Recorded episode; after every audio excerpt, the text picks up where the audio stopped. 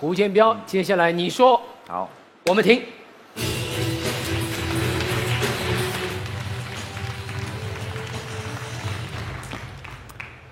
演说家是一个语言类的节目，我们今天就来说说语言。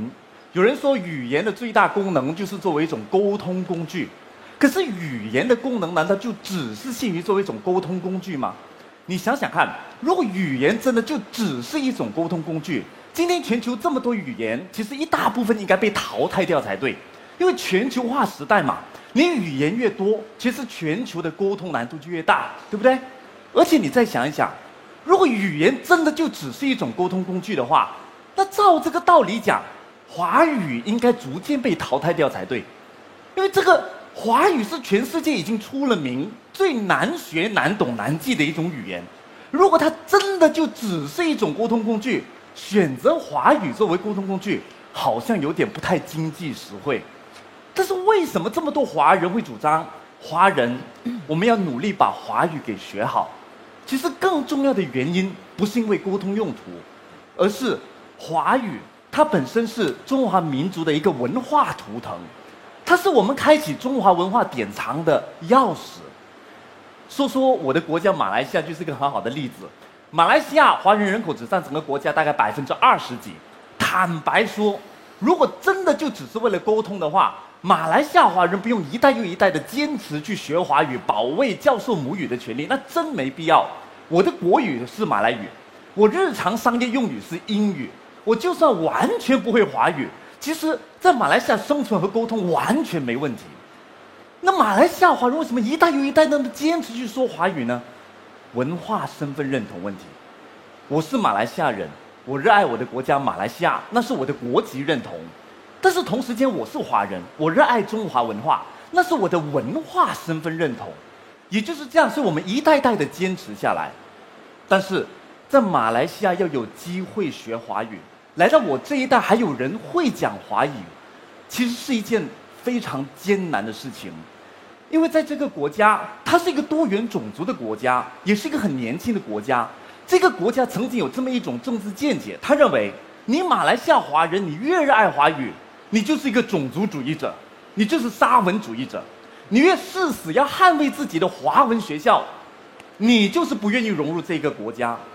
马来西亚华人就是在这样的一种政治误解当中，一代又一代的捍卫自己教授母语的权利。你可能不知道，只为了捍卫我们学母语的权利，我们曾经需要和殖民地政府抗争，曾经有人因此被逮捕囚禁，还曾经有人因此被褫夺了公民权。你可能不知道，在马来西亚这片国土上，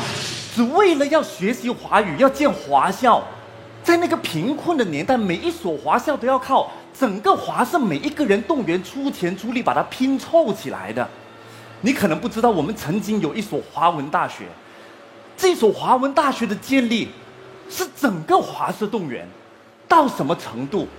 最底层的劳力工作者，三轮车夫。还集体约定用他们某一天人力拉车换回来的血汗钱全数捐献出来，只为了这所华文大学，还不止人力车夫哎，还有当时候的歌女，那些陪酒陪坐、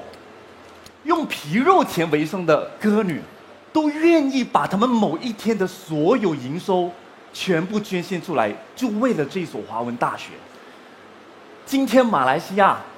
我们有数十间华文小学，我们有数十间华文大学，对不起，华文中学，大学不多。我们有自己的汉语规范中心，我们还有马来西亚文学体系。这一切的一切，都是我们用几代人的心血，不断去浇灌，不断去拼凑，不断抗争才换回来的。整个马来西亚的华文教育体系，在马来西亚，我们把它简称为华教。很像一个宗教的名词，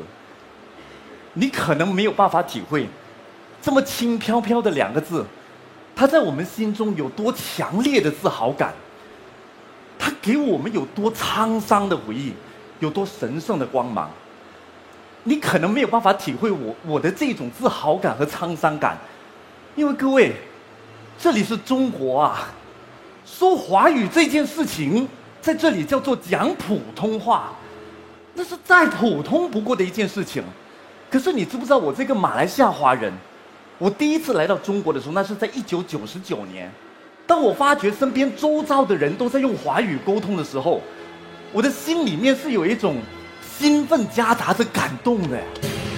你可能没有办法了解我的感动，因为